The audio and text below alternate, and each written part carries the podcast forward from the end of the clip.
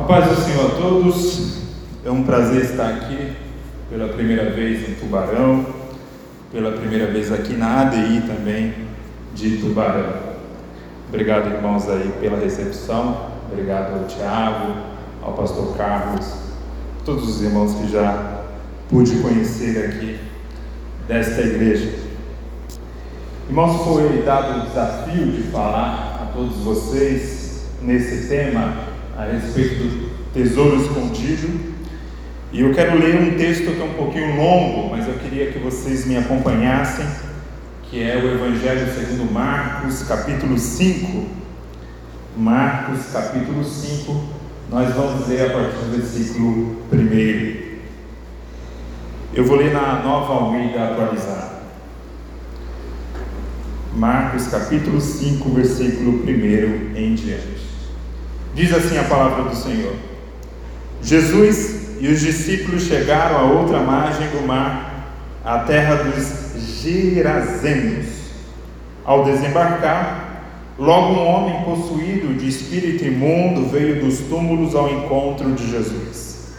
Esse homem vivia nos túmulos e ninguém podia prendê-lo, nem mesmo com correntes porque, tendo sido muitas vezes preso com correntes e cadeias, as cadeias foram quebradas por ele e as correntes foram despedaçadas. E ninguém conseguia dominá-lo.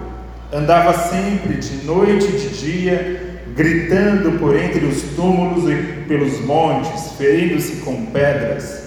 Quando de longe viu Jesus, correu e prostou-se diante dele gritando em alta voz: O que você quer comigo, Jesus, filho do Deus Altíssimo? Por Deus, peço-lhe que não me atormente. Ele disse isso porque Jesus tinha dito a ele: Espírito imundo, saia desse homem. Então Jesus lhe perguntou: Qual é o seu nome? Ele respondeu: Legião é o meu nome, porque somos muitos. E pediu-lhe com insistência que não os mandasse para fora do país. Ora, havia uma grande manada de porcos. Ah, aliás, ora, uma grande manada de porcos estava ali pastando pelo monte. E os espíritos imundos pediram a Jesus: Mande-nos para os porcos, para que entremos neles. E Jesus o permitiu. Então, saindo os espíritos imundos, entraram nos porcos, e a manada, que era cerca de dois mil, precipitou-se despenhadeiro abaixo, para dentro do mar, onde se afogaram. Os que tratavam dos porcos fugiram e foram anunciá-lo na cidade e pelos campos. Então o povo saiu para ver o que tinha acontecido. Aproximando-se de Jesus, viram o endemoniado, o que antes estava dominado pela legião, assentado, vestido e em perfeito juízo, e temeram. Os que haviam presenciado os fatos contaram-lhes o que tinha acontecido ao endemoniado e também falaram a respeito dos povos. E começaram a pedir com insistência que Jesus se retirasse da terra deles. Quando Jesus estava entrando no barco, aquele que antes estava possuído pelos demônios pediu com insistência que Jesus o deixasse ficar com ele. Jesus, porém, não o permitiu, ao contrário, ordenou-lhe Vá para a sua casa, para os seus parentes, e conte-lhes tudo que o Senhor fez por você e como teve compaixão de você. Então ele foi e começou a proclamar em Decápolis tudo que Jesus lhe tinha feito, e todos se admiravam. Irmãos, eu tenho nesses últimos, especialmente nesses últimos quatro anos, pregado pelo país e muitas vezes são trabalhos de jovens, são trabalhos de adolescentes. E o que eu tenho percebido, de maneira geral, que é uma preocupação das lideranças, é o que diz respeito ao preço do discipulado, a importância que nós damos para a nossa salvação. E esse tema aqui é um tema muito apropriado para o tempo que nós temos vivido, mas não só para o nosso tempo, porque isso é um desafio da alma humana. nós temos um desafio muito grande que é entender que a salvação é de graça, mas que o discipulado tem um custo, que a vida cristã tem um custo. Não é um custo para ser salvo, não é um custo para obter de Deus uma graça, porque Deus dá a sua graça com liberdade, Deus dá a sua graça é, sem nenhum tipo de pagamento, sem, nenhuma, sem nenhum tipo de troca. O nosso relacionamento com Deus não é um relacionamento mercantil, em que eu preciso antes entregar algo ao Senhor para que o Senhor entregue algo a mim. Deus não se relaciona conosco dessa forma, até porque nós não temos nada a oferecer a Deus é, que Ele mereça, que Ele seja digno de receber. Nós somos muito pequenos e muito vulneráveis e muito miseráveis para oferecer algo que Deus fique impressionado ou que Deus possa de alguma forma olhar e dizer: Nossa, que grande presente. Mas o fato é que, apesar de Deus se relacionar conosco pela graça, não há nenhum custo nesse relacionamento, não há nenhum custo nessa salvação.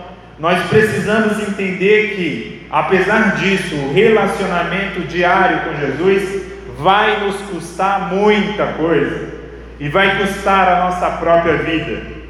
E nós temos nessa história de Marcos, capítulo 5, uma história sobre vários custos, sobre vários pesos, sobre várias transações que os homens precisavam entender a verdadeira prioridade. E é interessante como a gente vê na história de Jesus o que foi prioridade na vida de Jesus. Jesus nunca teve como prioridade construir um grande reino. Jesus nunca teve como prioridade construir um grande ministério. Jesus, diz o texto bíblico, que a fama corria atrás de Jesus. Mas eu nunca li nos evangelhos dizendo Jesus corria atrás da fama. E nós temos vivido nos últimos anos uma espécie de inversão da ideia de seguir a Jesus na mentalidade evangélica brasileira. Porque quando o evangelho chegou no Brasil, os primeiros evangélicos chegaram aqui, ser crente era essa linguagem, custava muito caro. Você deixava de ter amigos, deixava de ter parentes, às vezes às vezes você se voltava contra a sua própria família, como o pastor Carlos acabou de contar um pouco aqui do seu próprio testemunho. Custava um preço muito caro seguir a Jesus. Muitas vezes você era visto como um louco, como uma pessoa que de alguma forma fez uma decisão estúpida, fez uma decisão que vai arruinar a sua vida. E o tempo foi passando. E hoje basicamente 30 a 40% da população brasileira já é evangélica. E já não há nenhum susto na sociedade quando alguém diz: sou evangélico, ou sou cristão, ou frequento uma igreja. Até porque não há hoje, na mentalidade da sociedade, obrigado, nenhuma ideia de que isso seja algo exótico ou algo estranho. Até porque nós temos hoje em dia, ministros evangélicos, pessoas importantes na República que são evangélicos. E aí hoje nós perdemos um pouco dessa dimensão do que é o custo de seguir a Jesus. Só que se a gente viver realmente o Evangelho, haverá sim um custo. E você vai ver isso na história de Jesus o tempo todo. E aqui, irmãos, no Evangelho de Marcos, nós vemos a história de um homem que era endemoniado, um homem que vivia uma vida miserável. Diz o texto bíblico que Jesus e os discípulos chegaram a outra margem do mar. Jesus chegou numa região que era uma região pagã, uma região dos gentios, uma região em que os judeus eram, eram minoria. E Jesus chegou nessa terra dos Gerazenos, na terra de, Geza, de, de Gadara. Aqui tem toda uma polêmica de qual localidade seria exatamente, mas Jesus chega naquela região de Gadara. E diz o texto bíblico que ao desembarcar, já era noite, porque Jesus saiu da outra margem do mar já no final do dia, ele chega aqui no período da noite. Olha só a cena: Jesus chega à noite, ele desembarca ali daquele pequeno barco que cabia mais ou menos umas 15 pessoas, está Jesus com mais 12 discípulos, e ao desembarcar, diz o texto que logo um homem possuído de espírito imundo, veio dos túmulos ao encontro de Jesus. E é bonito de ver essa cena porque, mesmo as trevas mais densas, se sentem atraídas por Jesus. Quando Jesus se faz presente, mesmo as trevas mais densas não conseguem ficar indiferentes e aí eu fico imaginando aqui que ninguém perante Jesus ficava indiferente. Em nenhum episódio que Jesus, se ele passava por uma rua, se ele passava por uma aldeia, se ele entrava em alguma casa, alguma coisa acontecia. A sua presença era uma presença tão gloriosa, era uma presença tão graciosa, que alguma coisa acontecia. E eu fico imaginando que a Bíblia nos convida a ser igual a Jesus. Portanto, a ideia bíblica é que por onde eu e você passarmos, nós precisamos ter uma atração tão grande, nós precisamos atrair as pessoas para Deus de uma forma graciosa, de uma forma gloriosa, como Jesus fazia. E isso aconteceu na igreja de Atos. Diz o texto bíblico que a igreja caiu na graça de todo o povo. Atos capítulo 2, no final do capítulo 2, é, Lucas relaciona isso, que ali na igreja primitiva, ela vivia de uma forma tal o testemunho público do Evangelho, que as pessoas estavam ali atraídas por aquela comunidade. E acontece exatamente isso aqui na vida de Jesus. E Jesus não era medroso, Jesus não saiu correndo de medo. Afinal, o ambiente estava escuro e de repente veio um homem do nada, correndo, desesperado, gritando, saindo dos túmulos, saindo do cemitério. Imagine só a cena. E é interessante que o texto não fala dos discípulos, só fala que os discípulos chegaram ali com Jesus. A gente não sabe o que aconteceu com os discípulos depois.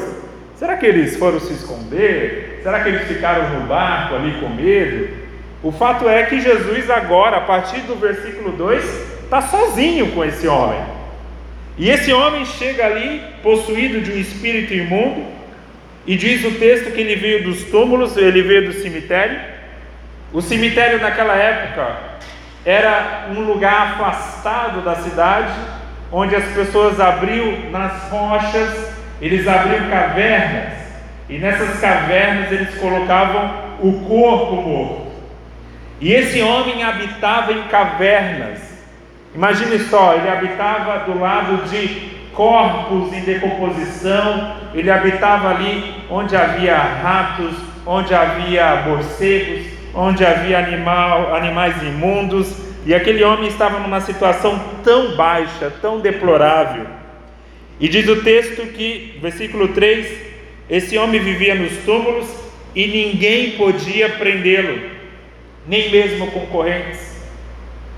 Esse homem, de maneira paradoxal, era um homem possuído por demônios, mas era o homem mais livre da cidade. Ninguém, diz o texto, ninguém podia prendê-lo, nenhuma corrente podia detê-lo. Olha só, irmãos, uma lição preciosa que nós vemos nesse texto. Nem sempre uma vida sem amarras, nem sempre uma vida de total liberdade, como esse homem vivia, porque ninguém podia prendê-lo, quer dizer verdadeira liberdade, porque ele era escravo de demônios. E diz o texto bíblico que no versículo 3 ainda, esse homem vivia nos túmulos, ninguém podia prendê-lo, nem mesmo concorrentes, porque tendo sido muitas vezes preso com correntes e cadeias, as cadeias foram quebradas por ele e as correntes foram despedaçadas. A força desse homem era tão grande, a força sobrenatural, porque ele estava possesso, era tão grande, que diz o texto que as correntes eram literalmente esmagadas, eram literalmente despedaçadas. E aí diz o texto que ninguém conseguia dominá-lo. Olha a ênfase que Marcos dá. Ninguém, ninguém conseguia prendê-lo, ninguém conseguia dominá-lo. Aquele homem vivia isolado da sociedade, vivia num lugar distante do vilarejo, vivia entre os túmulos, entre morcegos, ratos e corpos em decomposição. E diz o texto que ninguém conseguia dominá-lo. Em outras traduções, ou no original grego, também é possível traduzir aqui como e ninguém podia domá-lo. Ou seja, ele vivia como um animal feroz, como um animal que ninguém podia domá-lo. E diz o texto que a situação era tão triste dele que Versículo 5: Andava sempre, de noite e de dia, gritando por entre os túmulos e pelos montes, ferindo-se com pedras. E é assim que vive a vida daquele homem e que vive a vida de muitas pessoas ainda hoje, presas no domínio do pecado, pessoas que vivem num processo de autodestruição. E era exatamente isso que ele vivia. Diz o texto que ele feria-se com pedras com pedras pontiagudas. Ele tinha o corpo todo ferido, o corpo todo machucado. E diz o texto que ele gritava, gritava o dia todo, gritava entre os túmulos e pelos montes.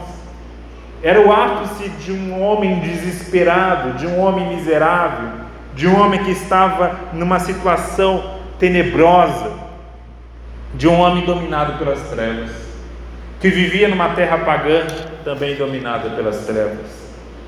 E aí, diz o texto, versículo 6 é uma volta ao versículo 2, que diz o seguinte: Quando de longe viu Jesus, correu e prostrou-se diante dele, gritando em alta voz: O que você quer comigo, Jesus, filho do Deus Altíssimo? E aqui, se a gente fosse reproduzir de uma forma teatral essa cena, a voz que sai da boca dele é uma voz que ao mesmo tempo se mistura a voz daquele homem com a voz dos demônios. Ele também estava com a sua própria identidade dividida. E diz o texto que ele fala assim de uma maneira provocante para Jesus: O que você quer comigo, filho, é Jesus Cristo, filho do Deus Altíssimo? A expressão aqui, filho do Deus Altíssimo, apesar de aparentar ser uma exaltação de Deus, é uma expressão que na Bíblia só é encontrada na boca de pagãos. Nunca um judeu usava a expressão Deus Altíssimo. Essa expressão é tipicamente pagã. E aqui, na verdade, é uma grande ironia. O demônio que está o possuindo, ou os demônios que estão possuindo aquele homem, estão de alguma forma querendo, olha que interessante, eles querem exorcizar Jesus. Eles querem fazer um papel contrário. Diz o texto seguinte: que o que você quer comigo, Jesus, filho do Deus Altíssimo? Ou seja, naquela época, nos manuais de, de expulsão de demônios, que havia naquela época, alguns textos, algum, alguns escritos que ensinavam a como expulsar um demônio. E uma das regras que havia nesses manuais judaicos é que você precisava conhecer o nome do demônio. Você precisava saber o nome dele para que você expulsasse o demônio. Isso não tem nenhuma base bíblica, tá, irmãos? É, eram coisas que haviam em manuais do primeiro século da cultura judaica. E aí, o que, que eles fazem? Eles dizem o seguinte: olha, eles sabem o nome de Jesus. Os demônios estão mostrando, eu sei quem você é. Portanto, ao saber quem é você, eu tenho poder de expulsá-lo daqui. E aí diz o seguinte: por Deus, peço-lhe que não me atormente. Literalmente, ele está dizendo aqui: por Deus, eu expulso você daqui. Olha a inversão de valores. Os demônios são tão atrevidos que eles estavam tentando de alguma forma exorcizar Jesus estavam tentando expulsar Jesus dali. E o que, que acontece? Nada. Obviamente não acontece nada. Jesus não sai pelo desejo deles. Pelo contrário, diz o texto que no versículo 8 ele disse isto, porque Jesus tinha dito a ele: Espírito imundo, saia desse homem. Jesus estava naquele momento expulsando. E aí diz o texto que Jesus inverte a lógica. Aí Jesus que pergunta o nome. Qual é o seu nome? E aí os demônios respondem: Olha, o nosso nome é Legião. Na verdade, Legião não é um nome. Legião é basicamente um numeral. Eles estavam querendo dizer o que? Legião é o nosso nome, é o meu nome, porque somos muitos. Legião era a forma como os romanos chamavam um grupo de soldados. E legião era basicamente um grupo de 6 mil soldados. Então havia muitos demônios dentro do corpo desse homem. E versículo 10 diz: E pediu-lhe com insistência que não os mandasse para fora do país. Então, não houve sucesso na tentativa dos demônios expulsarem Jesus dali. Os demônios, de alguma forma, estavam dizendo: Olha, essa terra é nossa, esse homem é nosso, e queremos que você saia daqui. E Jesus não sai, Jesus não se move, e Jesus é que passa a expulsar. E aí eles falam, eles nessa negociação, digamos assim, eles passam a dizer o seguinte: olha, faça o seguinte, por favor, Jesus, não nos mande fora desse país, não nos mande fora daqui. Diz o texto que eles estavam pedindo com insistência: não nos mande fora daqui, por favor. E aí diz o texto que naquele local havia uma grande manada de porcos. Lembre-se que a terra não era uma terra judaica, portanto havia a criação de porcos, porque os judeus jamais criavam porcos. Eles tinham ojeriza pela carne de porco. O porco era um animal imundo, então os judeus jamais criariam porcos, porque aquela era uma terra pagã. E diz o texto que os espíritos imundos pediram: Jesus, mande-nos para os porcos, por favor, mande-nos para os porcos. E Jesus permitiu. Por que, que Jesus permitiu? A bem da verdade, a gente não sabe por que Jesus permitiu. O texto não diz por que Jesus permitiu. Mas isso já nos ensina algo precioso: que para Jesus a vida daquele homem tinha um valor muito maior do que dois mil porcos. E aí nós vemos aqui a ideia de preço. Preço tem a ver com aquilo que eu dou valor. Eu posso ter um objeto ou eu posso desejar um objeto e se esse objeto for muito barato, mas para mim aquele objeto é muito valioso, aquele objeto é uma necessidade muito grande, eu, eu vou pagar o preço que for necessário. Pode ser uma garrafinha de água que hoje custa 1,50, mas se eu estou no meio de um deserto morrendo de sede e só tem uma pessoa vendendo uma garrafa, eu posso pagar mil reais por aquela garrafa, porque naquele momento aquele é o bem mais precioso que eu tenho. E Jesus aqui considerava aquele homem o seu bem mais precioso e Jesus então permite que aqueles demônios, que milhares e milhares de demônios, saiam daquele homem e vão até os porcos. E diz o texto, e Jesus o permitiu, versículo 13: Então saindo os espíritos imundos, entraram nos porcos, e a manada, que era cerca de dois mil, precipitou-se despenhadeiro abaixo para dentro do mar, onde se afogaram.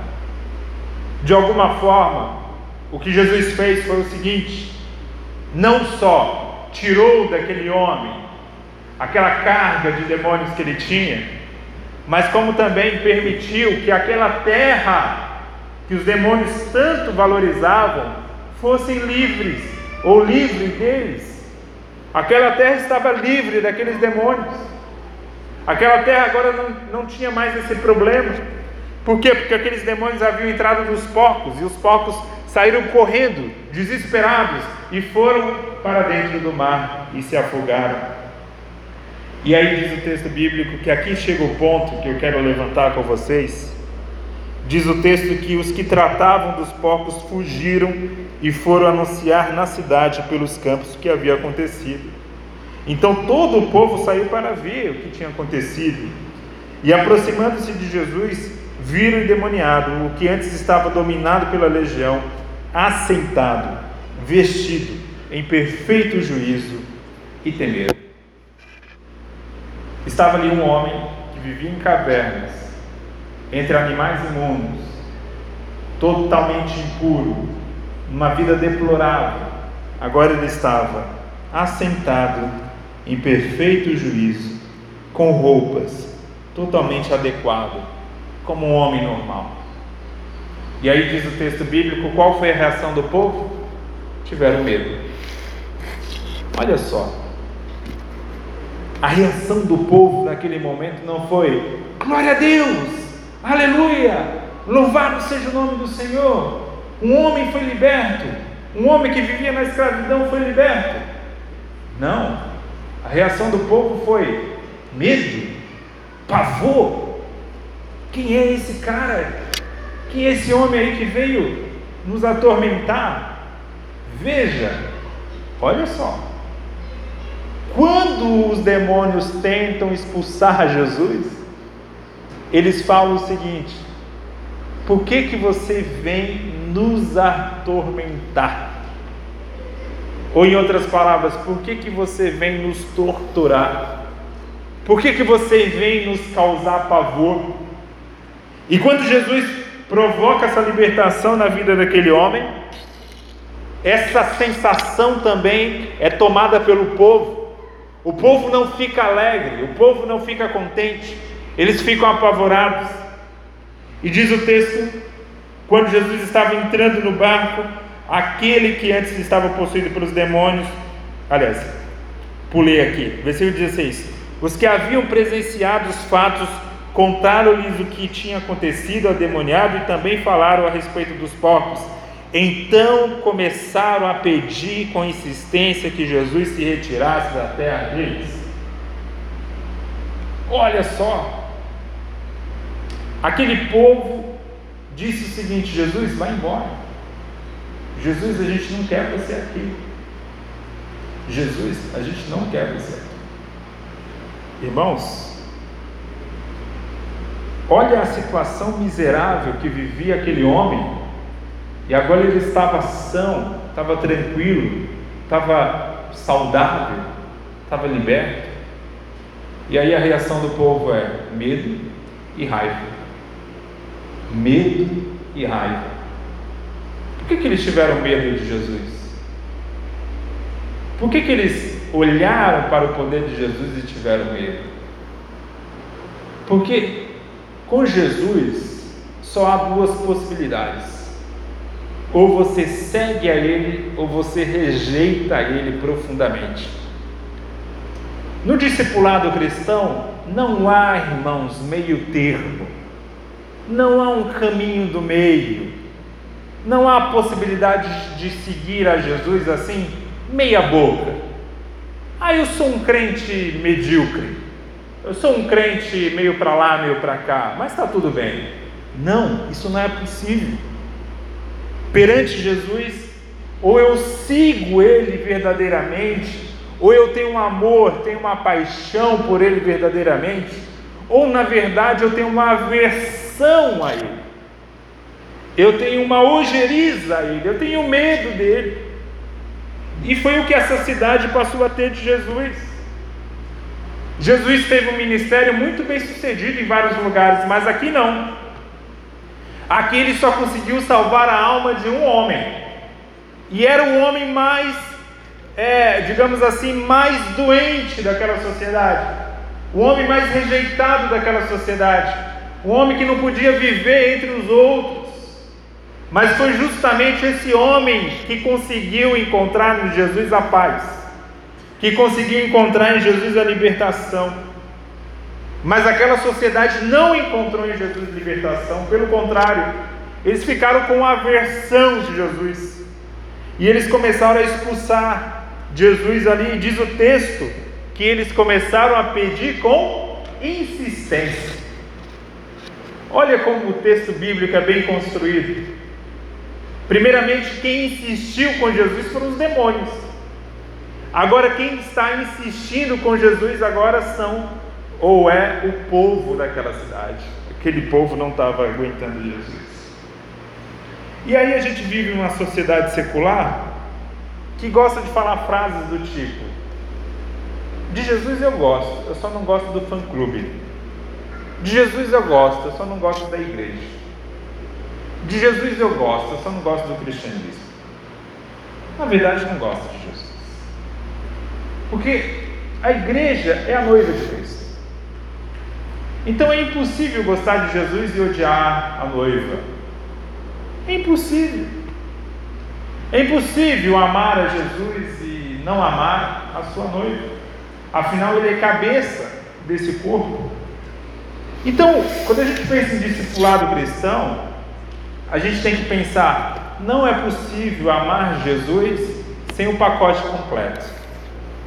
Não é possível amar a Jesus e ter uma espiritualidade com Jesus sem dogmas, sem doutrinas, sem pensamentos, sem cosmovisão cristã. Não é possível amar a Jesus e ao mesmo tempo amar a outros deuses, amar a outros ídolos, amar a outras idolatrias. Não é possível. O nosso compromisso com Deus, com Jesus Cristo, com o Espírito Santo, com a Santíssima Trindade, é um compromisso inteiro. A Bíblia diz que nós devemos amar a Deus de todo o nosso coração, de toda a nossa alma, de todos os nossos pensamentos, é o homem todo. A palavra coração na Bíblia, especialmente na Bíblia hebraica, no Antigo Testamento, ela significa o centro das emoções, o centro dos sentimentos humanos, o centro da inteligência e da razão humana e o centro da vontade humana. Portanto, nós somos convidados a amar a Jesus de todo o nosso coração, é todo o nosso pensamento para Jesus, é todo o nosso sentimento, toda a nossa emoção, toda a nossa vontade para Jesus. E aqui nós vemos uma cidade toda, uma cidade, um vilarejo inteiro, que não quer ter compromisso com Jesus. Afinal, seguir Jesus custa caro. Seguir Jesus custa tão caro que ele é capaz de deixar dois mil povos morrerem só para salvar uma vida. A gente vai ter prejuízo, um prejuízo aqui de milhares e milhares de denários, vários anos de trabalho indo embora, porque Jesus resolveu salvar um homem, porque Jesus resolveu salvar uma pessoa. Esse é o custo do discipulado. E essa cidade aqui, sem perceber, ela continuava dominada pela legião. Porque para ela o custo de seguir a Jesus não valia a pena e o custo de salvar uma vida não valia a pena. O prejuízo era grande demais. E o prejuízo realmente foi grande, irmãos. Mas aí eles chegaram no cálculo que não valia a pena seguir Jesus. Aí diz o texto, quando Jesus estava entrando no bar, isso é um ponto que eu achei como que o texto é rico? Porque quando os demônios tentam expulsar Jesus daquela terra, Jesus resiste. Jesus não vai embora. Mas quando o povo manda Jesus ir embora, Jesus vai embora. Olha como Jesus é. Jesus, eu te odeio. Jesus, eu não te quero. Jesus, eu quero que você vá embora da minha vida. O que, que Jesus faz? Ele vai embora. Jesus, eu não abro a porta para você. O que Jesus faz? Ele não entra. Jesus, eu não quero nada com você. O que Jesus faz? Nada. É interessante isso. Porque aos demônios, Jesus não leva eles a sério. Ele vai lá e faz tudo o contrário do que os demônios queriam. Só abre uma concessão mas para a sociedade, para, aquela, para aquele grupo de pessoas, vai embora Jesus. Ele vai. Ele vai. Irmãos, imagine isso na minha e na sua vida. Se no meu coração, de maneira subjetiva, eu não der espaço para Jesus agir na minha vida, Jesus não vai forçar a barra. Jesus não vai forçar a barra conosco. Jesus vai embora. Quando Jesus estava entrando no barco, antes aquele que estava possuído pelos demônios pediu com insistência, mais uma vez um pedido com insistência, agora do homem liberto, pediu com insistência que Jesus o deixasse ficar com ele. Jesus, deixa eu ficar com você, deixa eu ser um discípulo seu. Jesus, porém, não o permitiu. Jesus não permitiu. Que coisa curiosa, né? Jesus libertou aquele homem. Ele foi o único homem que levou Jesus a sério naquela sociedade. Ele vai correndo quando Jesus está ali entrando no barco e ele pede com insistência: Jesus, deixa eu ir com você. Eu quero ir com você, eu quero ficar do seu lado. E aí Jesus fala o seguinte: Não, você vai fazer uma outra coisa. Você vai para a sua casa, para os seus parentes, vocês vão, você vai contar tudo que o Senhor fez na sua vida e como que o Senhor teve compaixão de você. Isso mostra também um outro lado do discipulado. Porque o discipulado cristão não é aquilo que eu imagino que é discipulado cristão. O, o seguir a Jesus não é aquilo que eu penso que é seguir a Jesus. O seguir a Jesus é estar de acordo com a vontade dele. E a vontade dele pode ser algo totalmente diferente daquilo que eu imagino que seja. Mas de uma coisa eu posso ter absoluta certeza: que a vontade dele é boa, a vontade dele é, é perfeita e a vontade dele é agradável, como disse o apóstolo Paulo. Disso nós podemos ter certeza, e esse homem vai. Ele vai para a casa dos parentes, ele vai para a sua casa, mas ele vai muito além disso. Diz o texto que então ele foi e começou a proclamar em Decápolis. O que era Decápolis? Decápolis era um grupo de dez cidades pagãs, romanas, de cultura, é, de cultura grega que havia ali próximo da Palestina. E ele começou a proclamar em Decápolis tudo que Jesus lhe tinha feito e todos se admiravam. Olha só, ele literalmente se tornou o primeiro missionário cristão entre os gentios. O primeiro missionário cristão entre os gentios foi esse homem. A sua miséria espiritual era tão grande e a sua libertação foi ainda tão poderosa que ele se tornou esse missionário. Ele teve essa glória. Ele vai entrar na, ele entrou na história como o primeiro missionário cristão fora de Israel. E aí diz o texto que todos se admiravam. Todos se admiravam.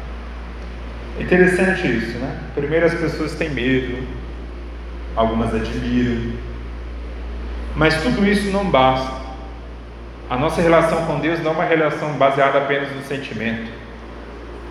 Ah, quando eu ouço a palavra, quando eu ouço um hino, eu fico todo arrepiado. Né? Costumo ouvir isso. E às vezes as pessoas olham isso como evidência de compromisso com Deus. Não se engane. Não é porque você se arrepia, não é porque você admira, não é porque você acha o culto bonito, a palavra bonita, não é porque você acha o louvor bonito, que isso significa alguma coisa. O seu sentimento em si, fora do compromisso, fora da sua vontade orientada para a vontade de Deus, não é nada. Viver só de sentimentos, a gente vê casos e casos na Bíblia. E eu quero até citar um exemplo aqui para vocês, para caminhar aqui para o fim. O livro do profeta Isaías, Abra sua Bíblia em Isaías, capítulo 1. Quanto vocês acham? Vou beber água.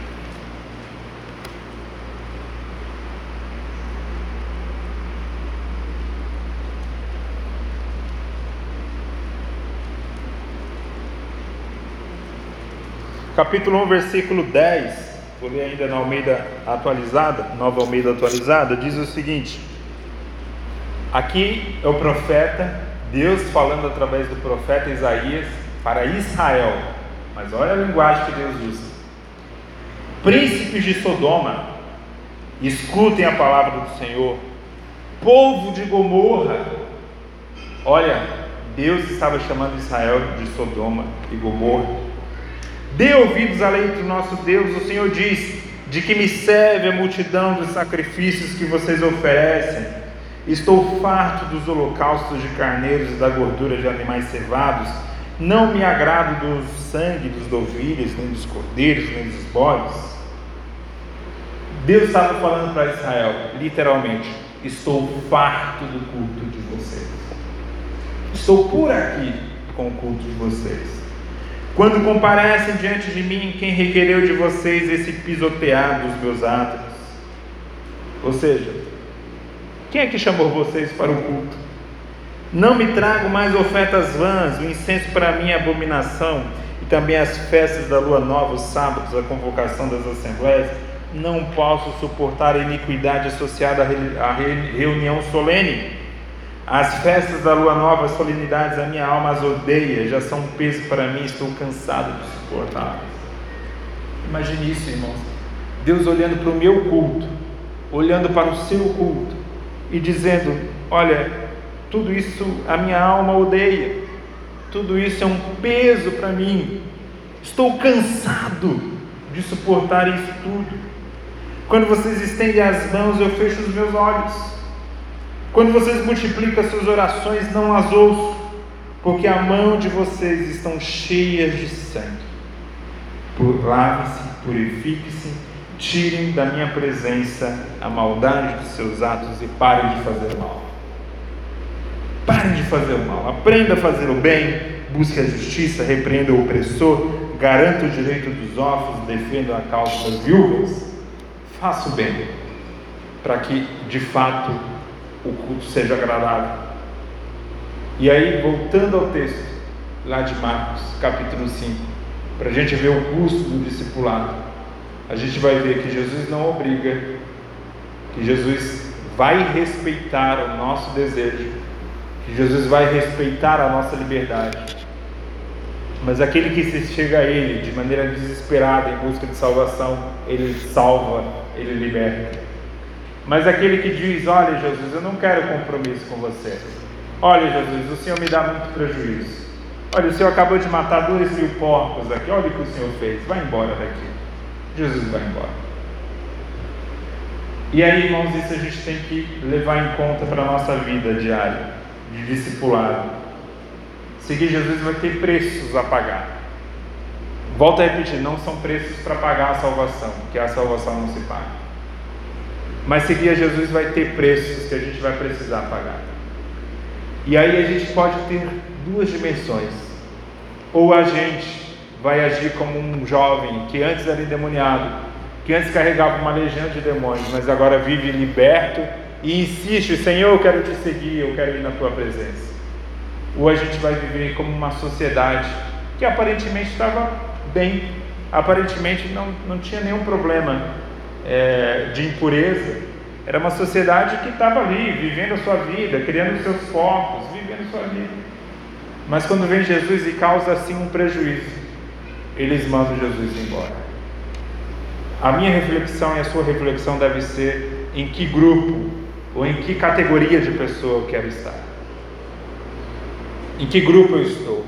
Naquele que suporta sofrer um prejuízo e viver o Evangelho? Ou que na primeira oportunidade de ter um prejuízo vai dizer: Jesus, vai embora. E eu não falo só de prejuízo financeiro,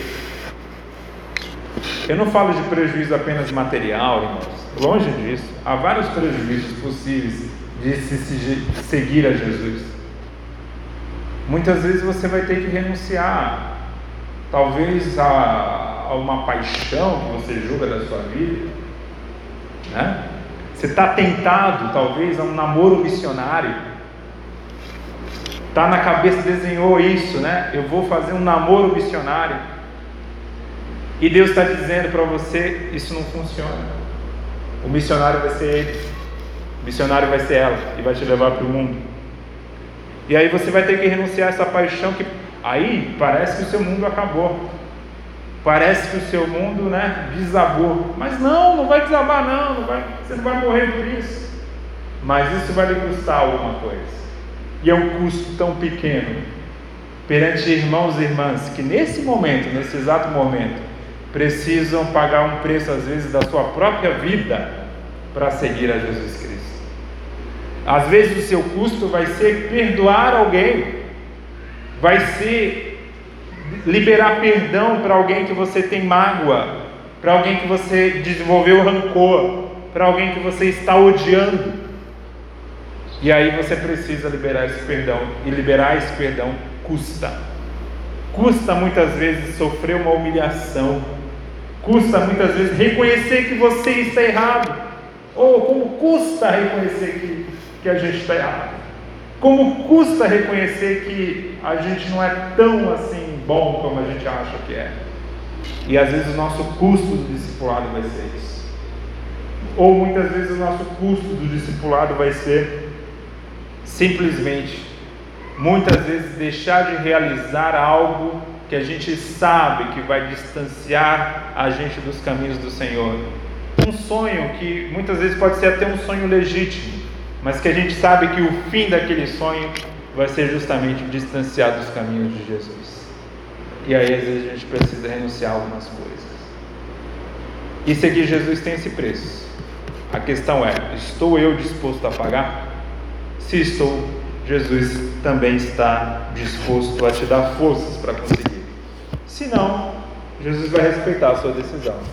E Jesus vai embora, vai pegar o seu barquinho e vai embora. Amém? Agradeço, irmãos, a oportunidade. Quero então passar aqui o microfone ao, ao, ao, Tiago, o pastor, né? O Tiago está ali. Eu só quero aproveitar que acabei não me apresentando no início.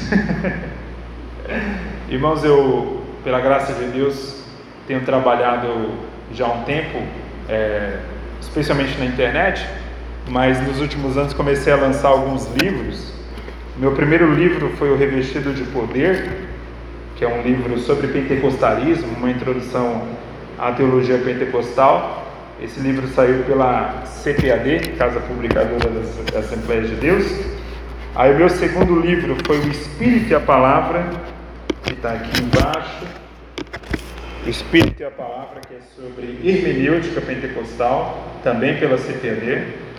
Esse eu tenho, eu trouxe aí, o irmão que quiser adquirir, tem disponível. Meu terceiro livro foi esse aqui, Autoridade Bíblica e Experiência no Espírito. Esse saiu pela Thomas Nelson Brasil. E o mais recente, Reino Dividido, pela God Books, um livro é, sobre sectarismo, sobre legalismo, sobre catolicidade. Esse é o mais recente, saiu agora em fevereiro.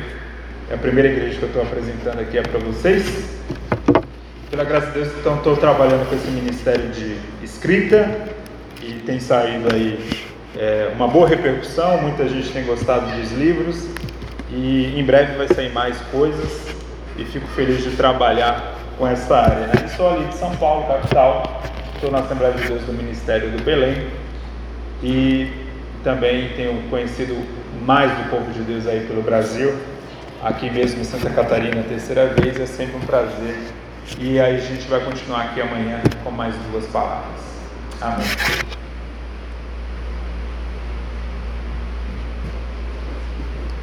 Quero chamar o seu louvor aqui, Guinho, Mica, Nanda, Coutinho.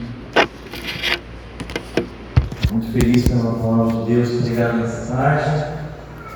Realmente há um preço pagado, Como texto base da nossa conferência, o homem vendeu tudo que tinha. Esse foi o preço dele para pagar, para ele conseguir ficar com aquele reino. E nós temos um preço também a pagar para que a gente possa realmente viver a vontade de Cristo para nossas vidas. E eu quero chamar aqui o pastor Carlos, vamos fazer um momento de oração aqui, e depois nós vamos fazer as notas finais.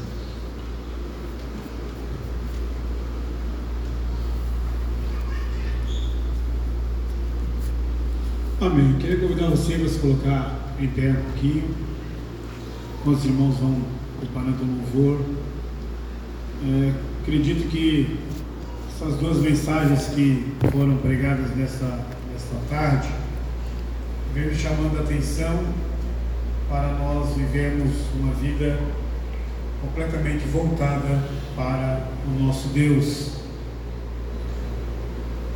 A salvação é de graça, Deus nos abençoa, mas nós vivemos num mundo que está sempre nos tentando e tentando fazer de mim e de você homens e mulheres que a cada dia, sem perceber, podem se afastar de Deus.